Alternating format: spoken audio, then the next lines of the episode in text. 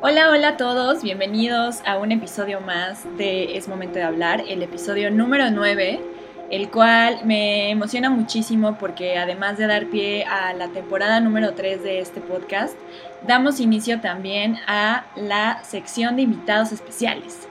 Esta eh, sección o esta iniciativa pretende un poco enriquecer el podcast, escuchar otras voces y darles espacio a personas que de alguna u otra manera también están viviendo situaciones similares. Y para esta apertura e inicio de ciclo tengo de invitado a nada más y nada menos a Tavo Ramírez, Gus, Tavo, Tavo, Taviñi, a mí, te digo como de mil maneras. Tabubs en Instagram. Bienvenido. Eh, antes de comenzar me gustaría pues presentarlo como en forma y más que la formalidad quiero expresar que me encantó su sinopsis y su presentación. Eh, Gustavo quería ser músico, pero sus papás no le dieron permiso. Estudió comunicación y ha participado como locutor en algunas producciones radiofónicas. Fue reportero de Nota Roja y Godínez en una transnacional. Actualmente cursa un diplomado en Interpretación de Sueños y Teología de la Liberación. Vaya perfil, mi queridísimo Gustavo, ¿cómo estás? Pues mira, eh, ya para, ahora sí como dice el lugar común, ya estar en este momento que nos ha tocado vivir ya es muchísima ganancia. Y además de eso, pues estoy muy bien, eh, muy feliz, muy contento de, de participar en este super show que yo, pues ya te lo he dicho, me parece como muy reconfortante encontrar un espacio así en el que te identificas como tan chido, ¿no? Con, con los temas que tocas y pues bueno, es poco menos que un honor estar aquí. Y además súper chido porque eh, platicábamos hace un ratito, fuera del aire, que pues tenía mucho tiempo que no nos encontrábamos, ¿no? Entonces parte también de, de las bondades, que sí que las ha habido en esta temporada, pues es también esta posibilidad de reencontrarte, ¿no? Con, los viejos amigos. Así que muy contento, muy honrado de estar aquí. Es mutuo, Tavo. Eh, Gustavo y yo estudiamos en la misma universidad, la misma carrera, pero en diferentes semestres, años. Eh, y coincidimos a través de la radio, a través del audio. Eh, entonces, pues es muy mágica también que estemos creando este episodio en conjunto y a mí me honra muchísimo poder dar este kickoff de temporada de invitados contigo, porque personalmente, más allá de sonar como eh, alabanza o echarte flores, eh, siempre ha sido muy enriquecedor eh, tripear cosas, reflexionar y simplemente dialogar sobre conceptos tan mundanos como algo más personales, ¿no? Temas más personales, más delicados y siento total confianza de hacerlo contigo además. Entonces, pues qué alegría y con esta alegría, eh, amigos, les queremos platicar que para este episodio pues nos llevó como ustedes ya saben, eh, estoy empecinada en, en hablar con ustedes sobre temas que esté viviendo en mi realidad de el presente, ¿no? O sea, no les voy a hablar de lo que me gustaría o de, sí, toco temas de lo que fue, pero que me han llevado al aprendizaje de hoy. Entonces, peloteando un poco con Tavo, pues llegamos a, esta, a este tema donde, como ustedes lo podrán ver en el título del podcast, el dinero, noviazgo feliz o relación tóxica. Esta relación, que sí es como una relación de pareja, vamos a platicar eh, sobre todo englobando o encapsulando esta conversación alrededor de la situación pandémica que estamos viviendo y el detonador que seguramente para muchísimos de nosotros ha sido el dinero y la relación que estamos teniendo con ella. Cuéntanos, Tavo, cómo ha sido tu relación con el dinero ahora en esta situación de COVID-19. Ah, pues mira, eh, para empezar, me gustaría aclarar un punto que creo que es fundamental y es que todo lo que voy a, decir a continuación está completamente eh, sujeto a la realidad que estoy viviendo, ¿no? A, mis condiciones, a mis privilegios también, porque hay que decirlo que aunque en este momento estoy desempleado, pues tengo la, infinita fortuna de estar en la casa de, mis padres, eh, ayudado por ellos. Yo tengo ciertos ahorros que me sobreviven de, mi etapa como trabajador, pero pues sin este apoyo familiar, pues no, simplemente me hubiera costado mucho trabajo, ¿no? Este camino. Y otra cosa que me gustaría platicar como para entrar al, tema que, traemos hoy a la mesa es mi experiencia como desempleado. Eh, son muchos los factores ¿no? que pueden llevar a, encontrarnos en este punto. Dos fundamentalmente. Eh, el primero es que, te despidan y otro que tú por iniciativa propia hayas dejado tu trabajo. En mi caso fue esta segunda situación. Eh, yo para finales del año pasado eh, tuve como un momento muy revelador, ¿no? En el que dije, estoy pasando muchísimo tiempo metido en una oficina de 8 de la mañana a 6, 7 de la tarde y no estoy haciendo nada con mi vida, ¿no? Estaba inmerso en una lógica corporativista en la que eh, por supuesto que reconoces a tu jefe directo, ¿no? Y, al jefe de él, y, así en una cadena que aunque es grande, no se compara con, la dimensión de una gran organización, ¿no?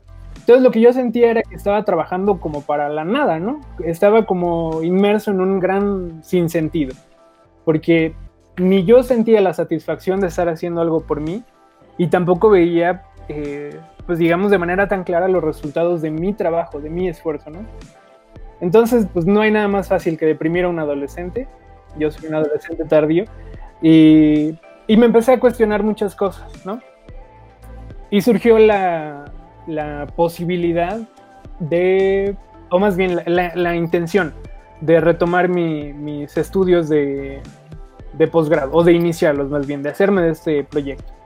Entonces decidí dejar mi trabajo para, para trabajar directamente en, pues en mi proyecto personal sin saber que, iba a ocurrir todo esto, ¿no? De, o sea, fue antes esa decisión de que sucediera la pandemia. Sí, claro. Y fíjate que aunque muchas veces me he preguntado, ¿no? A lo mejor no debí dejar el trabajo porque nunca hasta este momento he sentido genuino arrepentimiento, ¿no? Como decir, no debí dejarlo. Simplemente como parte de estas preguntas que, te haces cuando tienes tiempo, ¿no? Pero hasta ahora no me he arrepentido. Porque además de esta intención de recuperar mi, proyecto de, formación, pues surgió este conflicto, ¿no? Que, también creo que forma parte de, la reflexión que vamos a hacer a lo largo del episodio, que es, eh, uno tiende a idealizar su puesto de trabajo, ¿no? Eh, sobre todo yo trabajé para una transnacional muy grande, entonces te imaginas que vas a hacer ciertas cosas y por lo menos también en mi caso me imaginé que me iba a rodear de cierto tipo de gente, ¿no? Y por lo menos mi círculo cercano, pues era gente muy capaz. Pero en, esta idealización que yo hice de la organización como tal, me di cuenta de que también había gente, pues que no solamente no era eh, un profesionista del todo capaz, sino que como persona, como dejaba mucho que desear, ¿no? Y es, no estoy señalando a nadie, sino eh, puntualizando un aspecto del capitalismo. Es decir, necesita mano de obra, ¿no? Necesita, toda la gente necesita trabajar y no, ahora me permito retomar a un autor que se llama Thoreau, eh, que a finales de los, de los 1800, él reflexionaba sobre la virtud y el dinero. Y él decía que no hay virtud en ganar el dinero, y, con esto se refería a que no necesitas ser el más talentoso, el más capacitado para desarrollar una actividad y por ende ganar dinero, ¿no? Esa no es eh, la virtud. Y por el contrario, eh, él decía que, al ganar el dinero, eh, te perdías de la posibilidad de hacerte todas estas preguntas de las que hemos venido hablando, ¿no? Y por el contrario, sí, exactamente. Y surge una, ¿no? Se pierden todas estas preguntas que son esenciales, como ¿qué estoy haciendo con mi vida? en qué estoy ocupando mi tiempo, cuáles eran mis proyectos antes de estar en este momento, y surge una sola, que es, pues desde mi punto de vista, pues mezquina. Y él decía que la pregunta que surge es, ¿en qué voy a gastar mi dinero? Y bajo esa lógica funcionamos, ¿no? Viene la quincena, ¿en qué me voy a comprar? ¿En qué, qué deudas voy a pagar? Eh, tarjeta, eh, coche, no sé. No, y aparte ya estamos, o sea, programados en que así como llega la quincena, ya sabes que se va a ir, ¿no? Entonces ya eso detona pues preocupaciones, ansiedad, lo que hablábamos y, ya genera cierto como eh, pues sí, como costumbres limitantes que te programan a, preparar el cerebro de que ya tiene que hacer ciertos pagos, para este, invertir en ciertas cosas y, nos limitamos a, entender verdaderamente nuestra relación eh, como yo diría espiritual con el dinero, porque a mi sentido si hay un, un enlace, una relación entre el dinero y la espiritualidad. Más adelante puedo divagar de ello, pero eso, preguntarnos eh, me parece esencial, pero continúa, Tavo, yo ahí nada más no, no, no, también es cierto que, hay una parte espiritual, ¿no? Que, que, de hecho muchas veces podemos ver reflejado en nuestro estado de ánimo, ¿no? En, en, en, esa capacidad que tiene el dinero para afectarnos de manera, pues vamos a decirlo, tangible, ¿no? Porque nos puede poner triste, eh, nos puede hacer enojar, nos puede eh, provocar angustia y ansiedad, que creo que es, eh, digamos, el común denominador de esta temporada. Y bueno, eh, volviendo un poco al tema de las preguntas, lo principal que hace este gran sistema es hacernos creer que no es posible cambiarlo, ¿no? Es decir, que, que se nos ha dado una, una, un destino que es completamente inalterable, que es exclusivamente el de trabajar y producir. Y, ya lo, profundizaremos más adelante. Claro que el dinero es necesario. Eh, lo necesitamos para, para mantenernos, para eh, nuestra salud, para nuestra alimentación, eh, para cumplir nuestros sueños, ¿no? pero no es el, el, único sentido de nuestra existencia. Y esas preguntas son, son las verdaderamente fundamentales. Exacto, totalmente. Y hablar de esto, ¿no? También de de además, digo, en tu caso fue como extraordinario a la, a la pandemia, fue una decisión voluntaria, no fue una consecuencia de, del COVID. En mi caso, sí fue una consecuencia del COVID, a, abril de este año, eh, como eh, había decidido en diciembre, de hecho, haber iniciado mi agencia digital y ahí estaba yo trabajando con otros tres colegas y ahí llevábamos como este proyecto en el que yo me divertía muchísimo, la verdad eh, me sentía muy feliz de haber dejado la vida a Godínez. Yo trabajaba para una agencia digital en Guadalajara y el haber dado este paso pues era como muy motivante y de repente pues mis clientes siendo mayormente restauranteros y estando en la industria hotelera pues fueron los primeros que resintieron inmediatamente el bajón económico y per se pues nosotros recorte. Entonces pues también generó una preocupación de de, del futuro muy cañón en mí, eh, además de todos los procesos que yo ya estaba viviendo y siendo muy sensible, detonó eh, la ansiedad más que nunca, porque yo también ahora que me estoy conociendo un poco más, veía que una característica muy latente en mí era la ansiedad, o sea, vivía ansiosa, ansiosa de todo y la ansiedad, pues ahora que lo sé, vive gracias a que tienes una idealización o una preocupación del futuro, ¿no? Y llega el COVID y te dice, güey, no hay futuro. O sea, tranquila, eh, sí es una realidad, te quedas sin chamba, pero mírate, o sea, ve dónde estás parada, lo que tienes, como dices, somos súper afortunados en tener un techo, en qué comer, eh, pues quienes tenemos esta, este apoyo con nuestros padres, pues, ¿qué te digo? O sea, lo tenemos todo, ¿no? Entonces, sí, al final no se está derrubando mi mundo y pude entenderlo y aterrizar un poco en el presente, pero sí creo que hablar respecto a la ansiedad del dinero, más allá pandemia o no, siempre estamos como predisponiendo eh, esta relación a un futuro, ¿no? Me voy a comprar mi casa, me voy a, me voy a, me voy a, o sea, todo hacia adelante a futuro y ¿qué pasa, no? De repente esto llega y pues no, no va a haber casa, no va a haber planes, güey.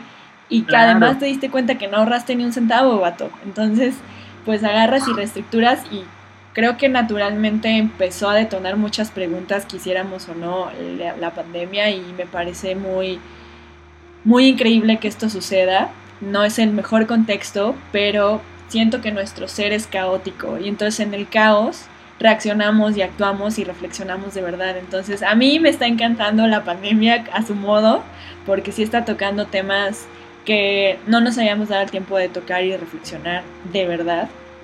Y anteriormente ya había hablado de la ansiedad un poco y de cómo trabajarla y así, pero particularmente creo que los que nos quedamos desempleados con la pandemia eh, generamos como cierto, no sé, como cierto callo a decir va, ¿no? Si bien algo, pues como que ya sé que algo similar, ya sé cómo voy a funcionar mi consejo número uno sería eso, como aterrizarse al presente, porque la ansiedad es eso, es un resultado, un reflejo de la preocupación hacia el futuro, hacia la proyección eh, del futuro. Y el dinero para mí no es, no es el fin último, es un medio que nos puede ayudar. O sea, para mí los ahorros que hice que me di cuenta que eran más buenos ahorros, o sea, tanto que hasta ahora me han dudado siempre me he considerado alguien que ahorra muchísimo, como muy prevenida y, dije, a ver, sabes lo que eres, sabes lo que has hecho, entonces relax, ¿no? Eh, también el, conocerse a uno mismo es muy importante, pero sí creo que nos generó como este callo eh, a los desempleados en, en COVID de pues prepararnos, ¿no? Tal vez no lo habíamos planeado, no lo habíamos considerado, pero sí detonó estructurar muchas cosas. Sí, claro, y repensar muchas otras, ¿no?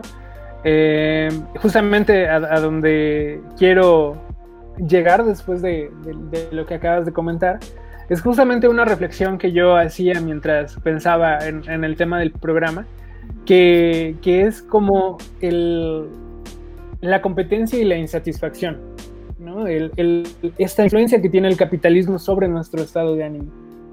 Y, yo pienso el desempleo, hablando particularmente de la realidad que hoy nos toca vivir a ti, a mí y a muchísimas personas que, que, la padecen en este momento, e, este desempleo, sea cual sea la causa, genera ansiedad, genera eh, pues cierto desánimo, desdén, porque, eh, insisto, sea cual sea la causa, el hecho de no producir, de no estar inmerso en una lógica productivista, si es que cabe el término, pues nos hace sentir miserables, ¿no? Porque nos han enseñado a que, pues de lo que se trata la vida es de, progresar en algo, de producir.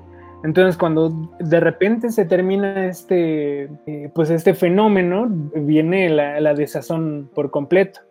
Pero también la otra parte es de, la gente que, que, conserva su empleo, mientras éste esté inmerso en una lógica eh, corporativista, porque claro que hay muchos tipos de empleo, ¿no?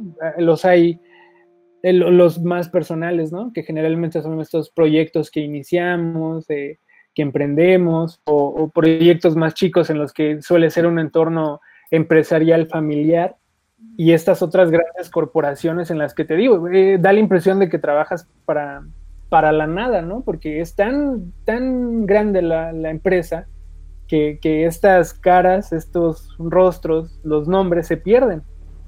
Y, parece que trabajas para una computadora que está en, la cima de, del mundo, ¿no?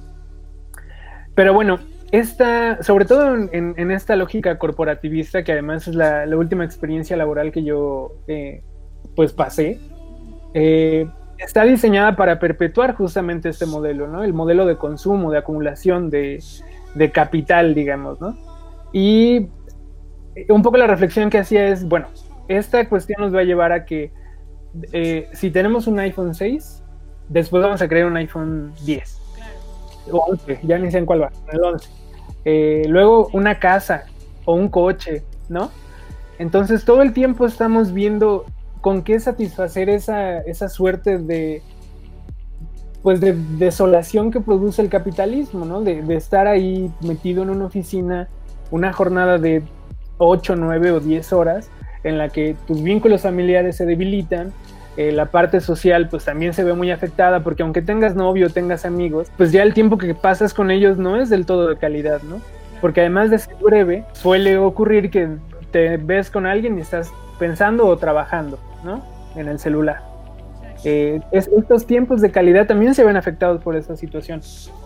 Y entonces, eh, un fenómeno que surge también de, este otro que, te comento es, eh, vivimos en una época de viajes, por lo menos hasta antes de la cuarentena, ¿no? Y eso no es casualidad, porque lo que creo que estamos tratando de, satisfacer o, de sanar es esta sensación de fuga que produce el hecho de estar metido en una oficina, generalmente sin ventanas, eh, de colores muy grises, eh, cuya finalidad es justamente que no pensemos, ¿no?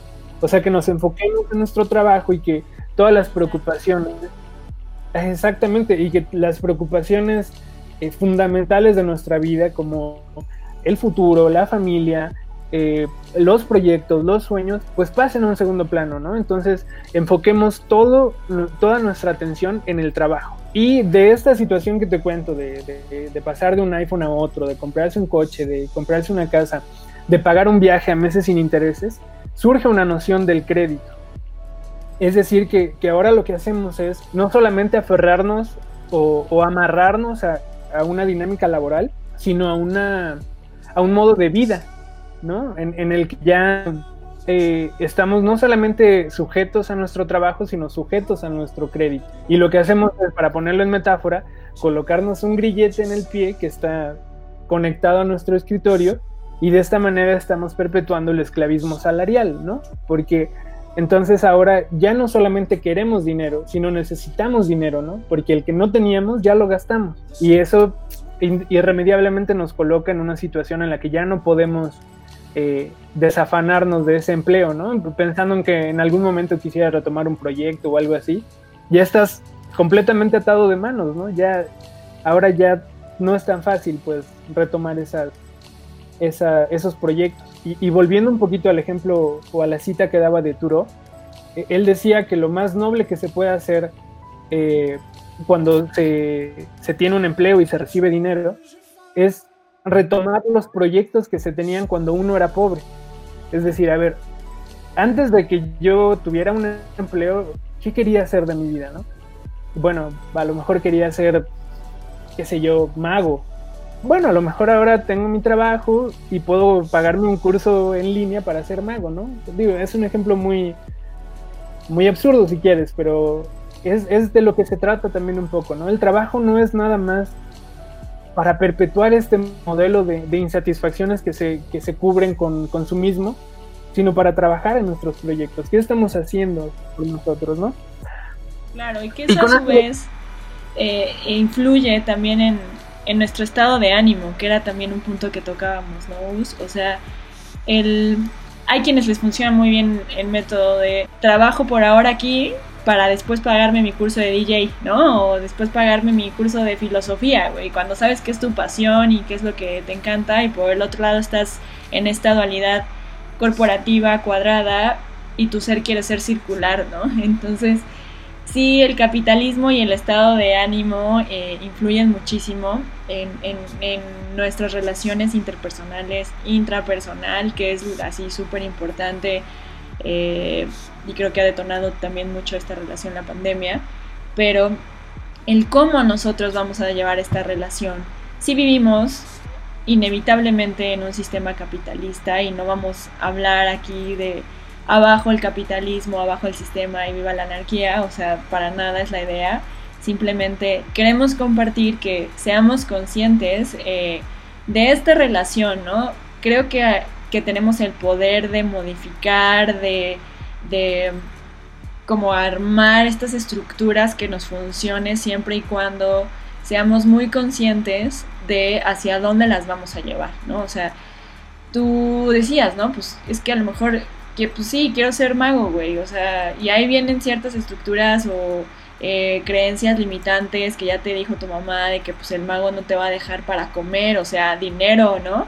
o de que no estudies arte porque pues eso es un hobby, porque la gente no vive del arte, güey. Entonces, estas estructuras también limitantes que hemos aprendido a lo largo de nuestra vida desde la niñez, creo que debemos de comenzar a, cuestionarlas en el buen sentido, no porque tu mamá haya estado mal, o sea, sabes, allá nadie le enseñó a ser mamá y ella también tiene, tiene sus eh, constructos limitantes y todo lo que aprendió, simplemente a ti y en tu responsabilidad eh, afectiva, lo que te corresponde, asimilar y poder ser consciente de qué tipo de relación vas a empezar a crear y hacia qué fin, ¿no? A mí es esto, eso es mi filosofía. Yo quiero hacer siempre algo que me guste.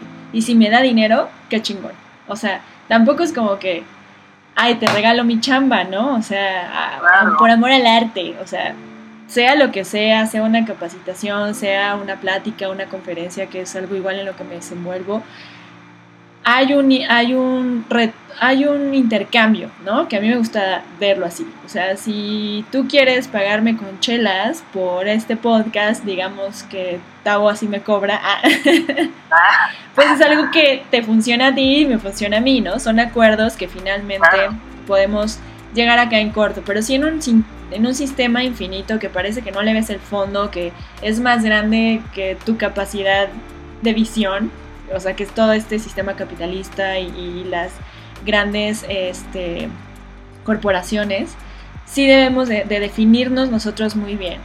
Yo desde hace mucho que no trabajo en una, o sea, creo que una vez trabajé en una compañía muy, muy grande y era automotriz y aquí en Puebla pues el 90% de la población se dedica a, lo, a, lo, a la industria automotriz, entonces era como de, pues sí, ¿no? Tengo que hacerlo pero no me había cuestionado realmente, ¿no? Si estaba haciendo al mínimo lo que a mí me gustaba, si estaba comunicando como eh, en esta sincronía lo que yo pienso, lo que yo quiero, mis objetivos, o sea, yo sí estoy muy enfocada en un impacto social de verdad positivo, que genere vínculos, que genere conexiones de valor, eh, algo más allá de solo consumir y tirar, ¿no? O sea, toda esta industria del fast fashion, fast consume, o sea, eh, creo que no va conmigo y si somos muchas personas más que empezamos a reflexionar sobre esto, seguramente igual ya no nos tocará, pero el sistema lo podremos cambiar eh, desde este pequeño grano de conciencia que nos abarca y,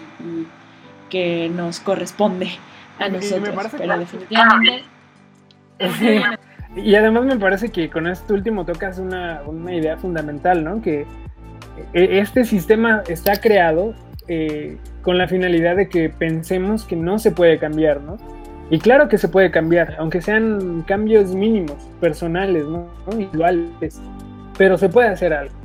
Y esto me lleva a, a, tocar otro punto que también creo que es importante a la hora de considerar todas estas cuestiones que, que de alguna manera nos hacen sentir insatisfechos en, en nuestra vida laboral, en nuestra dinámica económica y que se puede trabajar sobre ellos, ¿no? Y es el, tema de la educación. Eh, y tal vez porque yo dejé mi trabajo con la intención de, seguir mis estudios, eh, me empecé a interesar mucho sobre esta idea que surge en los trabajadores, sobre todo de estas corporaciones que, que hemos venido mencionando, de, de usar el conocimiento, la formación académica para escalar en, la jerarquía, ni siquiera social, sino laboral, ¿no? Eh, entonces lo que hacen es buscar una especialización de dos años, aunque tenga el título de maestría, suelen ser eso, ¿no? Eh, maestrías en administración, en gestión de proyectos, en liderazgo, está bien, yo no juzgo eh, lo, que cada uno elige estudiar, pero desde mi óptica, esas son especialidades de dos años. O sea, son, son temas que generalmente suelen estar al servicio o a un servicio equivocado, ¿no? José Revueltas, eh, durante el movimiento del 68, hacía una reflexión sobre la autonomía universitaria y la autogestión universitaria. Y uno de los puntos que me parece importante rescatar en ese sentido es que él concebía a los profesionistas a los expertos, eh, sobre todo eso, a los expertos en un tema como sacos eh, de conocimientos estériles, ¿no? como vacíos, sin alma, aunque fueran los más eh, letrados en la cuestión administrativa, en el análisis financiero, en qué sé yo. No porque esos conocimientos estén mal, sino porque están tal vez enfocados en una cuestión que es poco reconfortante, digamos, ¿no? Y, me explico un poco mejor, o, lo intento. Eh, la cuestión es que estos conocimientos están diseñados para perpetuar este sistema, ¿no? Para que una empresa que de por sí era grande, ahora se vuelva más grande, porque entonces hay un profesionista que ya hace análisis de facturas, análisis de, cobranza, eh, qué sé yo, cuestiones financieras o de cualquier otra índole que están enfocadas sobre todo al desarrollo de la empresa ya ni siquiera el desarrollo personal, ¿no? Sí, ¿no? O sea, te están diciendo, sigue creando empresas, güey. Nada más le cambian el título para bonito, ¿no? Como esta ingeniería en empresas ambientales o ingeniería en creación de negocios, o sea, son, o sea, es la misma puerca revolcada, ay, como dirían. Que sigue alimentando a este monstruo. Y como decía, no vamos a ir como hacia la voz de abajo el monstruo y abajo el capitalismo, pero sí creo que de esto rescataría como las limitantes que de repente nosotros nos ponemos inconscientemente, ¿no? Yo personalmente estoy por acabar mi maestría eh, en diciembre y fue una maestría que sí sabía y tenía muy claro en qué la quería, ¿no? Marketing digital y básicamente e-commerce, ¿no? Entonces dije, me voy a meter al sistema, o sea, porque esto es lo que viene, lo que va a ser y lo que será, ¿no? O sea, el, este, el comercio electrónico. Lo sabía apasionada de, pero muy consciente de hacia dónde lo quiero llevar. O sea, con un proyecto de consumo orgánico a granel que estoy desarrollando, que está muy, muy chido y como con un consumo más responsable. Pero sí creo que no se trata de, de decir, no lo voy a hacer porque voy a seguir alimentando o creciendo el sistema o el capitalismo, sino es como esta estrategia de sí va, me uno a ti, pero desde adentro hago lo diferente, ¿no? Hago como que funcione para el colectivo eh, como más consciente, más responsable con todo lo que está conviviendo en su contexto, o sea, animales, vida natural, seres humanos, todo está aquí, ¿no? Entonces, sí creo que depende de uno mismo como, como decidir estratégicamente y ingeniosamente cómo nos uniremos a este sistema. Mm, claro. claro, porque justamente eso es lo que Revueltas decía, que este conocimiento iba a ser estéril, iba a ser eh, completamente inservible en tanto no se pusiera al servicio de una causa más noble, más alta, ¿no? Y, ya hemos dicho que no se requiere virtud para ganar dinero.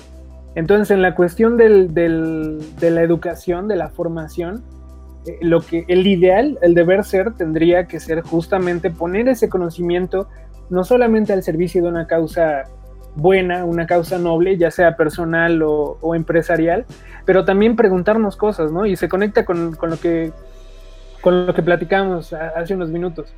Eh, aquí la pregunta que tendría o que debería surgir es, ¿qué hago con ese conocimiento para pensar sobre mi vida y pensar sobre la vida de los demás, ¿no? Pero en, este, en esta reflexión también me parece importante decir que es difícil lograrlo, ¿no? Porque de, las carreras que yo te, mencionaba al principio de este comentario, eh, pues suelen ser impartidas en, universidades privadas y no, no está mal, está bien. Solamente que las universidades privadas funcionan bajo una lógica empresarial, ¿no? Entonces el filtro de ingreso es mucho, es uno y es muy laxo que es, si tienes dinero para pagar el posgrado, pues puedes cursarlo, ¿no? En una institución privada, por lo menos ese filtro de, vamos a ver si eres tan capaz de estudiar este posgrado para ver si lo puedes cursar, ¿no? Ya, ya no depende ahí de una cuestión financiera. Entonces sí, o sea, para cerrar este punto, creo que eh, finalmente el conocimiento pues es eh, una motivación personal, ¿no? Es decir, continuar con los estudios pero ya lo que se haga con, con, pues con ese conocimiento eh, requiere de una, pues una reflexión, ¿no? Como de ponernos a pensar, a ver, ya, ya tengo todo esto, ahora, ¿qué voy a hacer para mí y por los demás, ¿no? Exacto, totalmente. Pues de reflexión nos va a sobrar. Eh, como sabes, me gusta hacer los episodios no más de media hora y ya acercándonos al final, como es de costumbre también, eh, me gustaría que les compartieras a todos los que nos escuchen algunos consejos o recomendaciones de cómo tener una buena relación con el dinero, ¿no? En esta cuestión de si tenemos un noviazgo feliz o una relación tóxica con el dinero, pues qué, consejos, ¿no?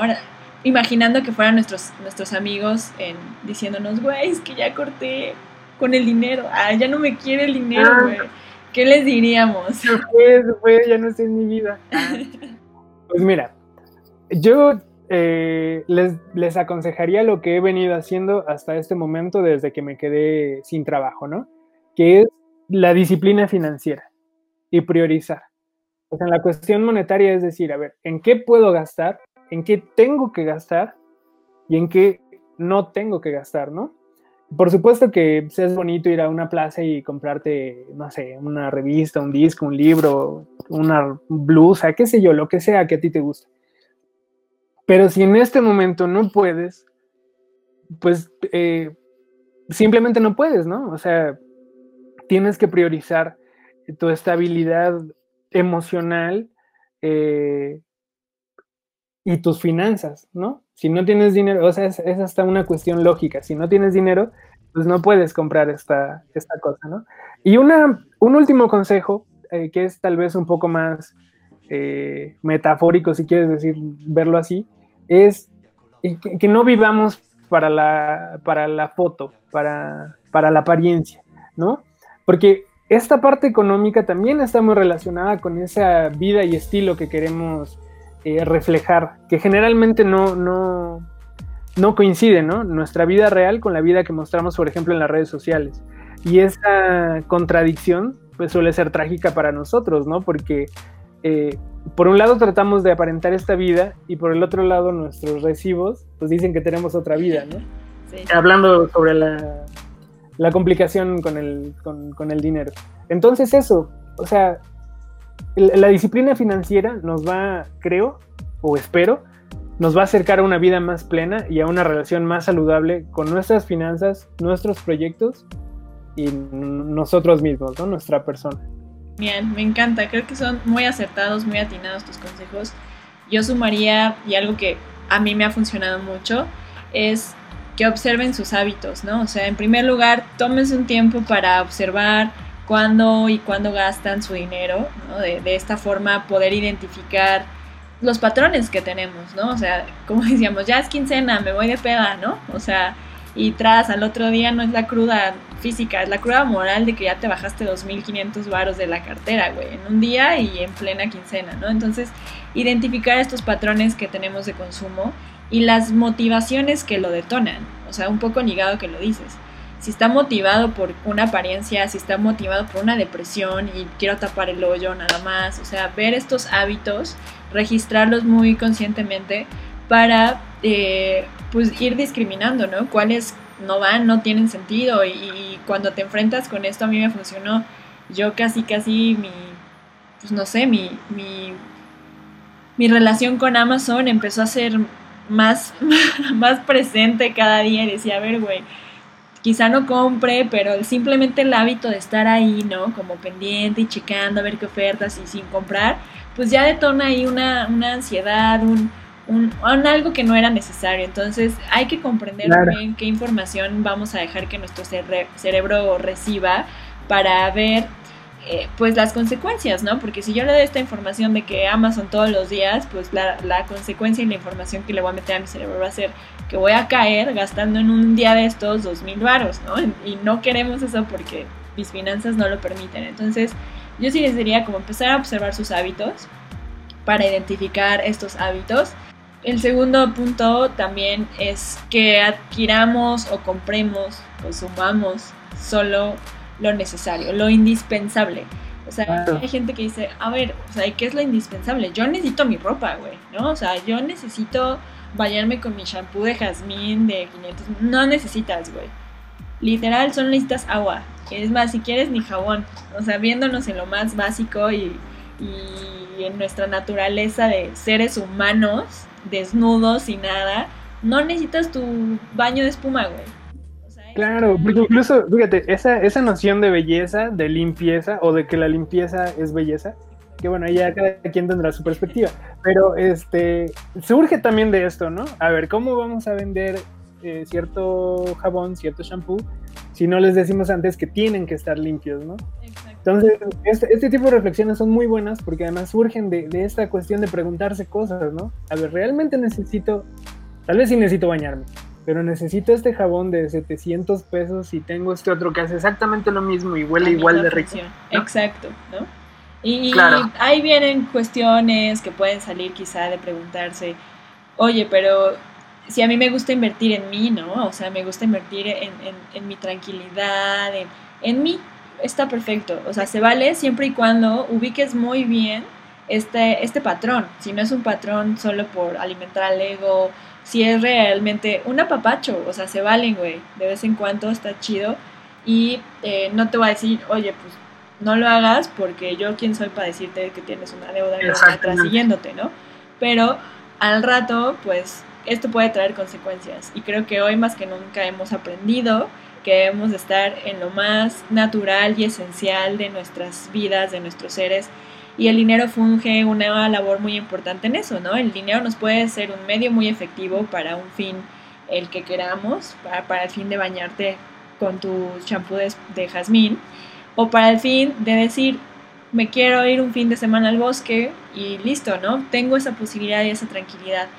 Para mí lo más importante es que sí, siempre piensen en, en administrarse muy bien, pero sobre todo administrarse desde la unidad más importante que somos nosotros. O sea, no administren sus casas, no administren sus rentas, sus cuantos, administren su qué y su por qué, ¿no? Desde el interior. Y si el, el dinero puede apoyar a eso, pues qué mejor. Así que esos son nuestros consejos, Tavo. ¿Qué más quieres decir ya para cerrar? echarle ganas, hay que echarle ganas, porque eso eventualmente se va a terminar. Hay que echarle ganas porque la vida es hoy. Esto. Como diría un buen amigo, Frick Martínez, viva vivir vivos. Y me encanta esta frase, hay que festejarla. Eh, y con este festejo, te doy las gracias, Gus, por todo eh, tu amplia sabiduría que quedó limitada en este tiempo, pero bueno, ya tendremos oportunidad de hacer la continuación dentro del podcast o después. Eh, síganlo, ¿cómo te podemos seguir en redes sociales? Pues en Facebook y en Twitter estoy como arroba taboops. T-A-B-O-O-B-S. Ahí me pueden seguir. Y pues al contrario, y creo que yo soy quien debe agradecerte por esta oportunidad de, compartir contigo y con, con, tu audiencia. Y pues solamente espero que algo de lo que se habló aquí sirva para, para reconfortarlos, para eh, pues, guiarlos si es que cabe la palabra y, si no para que se hayan pasado un rato ameno, que, que por lo menos no los haya aburrido, ese ya es toda la ganancia que necesito. Eso esperemos. Pues muchas gracias por escuchar una emisión más de Es Momento de Hablar. Les mando un abrazo a distancia, cuídense mucho y espero que podamos hablar en el siguiente capítulo.